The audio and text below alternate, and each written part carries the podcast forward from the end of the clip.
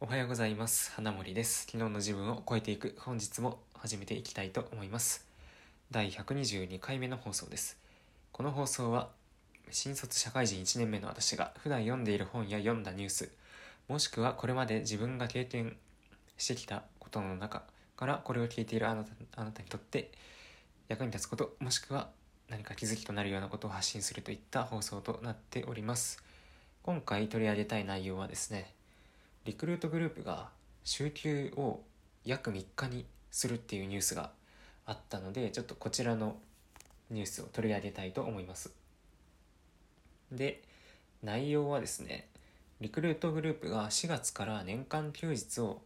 145日に増加ということらしいです。でこれによってこれまで年間130日だった休みを145日に増やすと。でこのどどうやって15日増やしたかっていうと1日の労働時間を30分増やした増やすことで15日分の休日を作って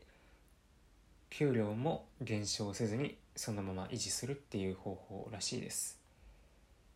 で今今は1日の労働時間が7.5時間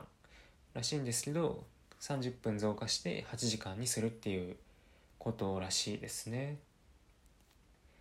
で対象の社員の人数としては1万6,000人。結構いますよね。うん。なのでこれはなかなかすごいなと思って僕はニュースを読んでました。これまで週休3日導入っていう風に歌ってた企業に関しては大体が週休3日にするけどその分給料も減らすよっていう制度ばかりだったと思うんですよ。なので今回みたいに時間を増やしてまあその分給料はこれまでと変わらず。けど休みはちゃんと増えるっていう風にしたのはなかなかねその思いつきはするけどやってきたところがなかった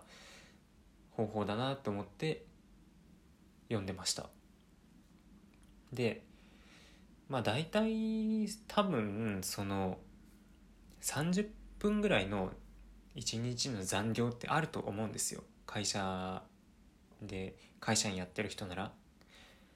なので1日に7.5時間が8時間とかになるのであればまあそんなに仕事してる分としては作業量もそこまで大きく変わんないから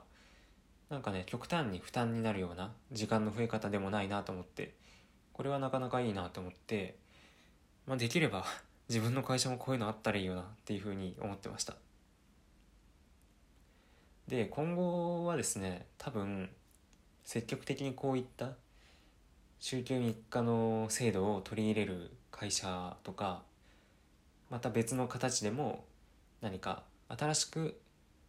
これまでにないような働き方を実践できるような会社もしくはそういったものを積極的に取り組んでいくような会社っていうものがあの就活生とかこれから社会に入ってくる人に評価されてくるんじゃないかなっていうふうに思いましたね。いいっすね。この145日年間。うんいいな。でも本当に普通にさらっと思っちゃうんですけどね。15日増えるって考えるとなかなかですよね。ってことで今回はリクルートグループが週休を約3日にするというニュースを題材にお話をさせていただきました。最後まで聞いていただいてありがとうございました。また次回の放送でお会いしましょう。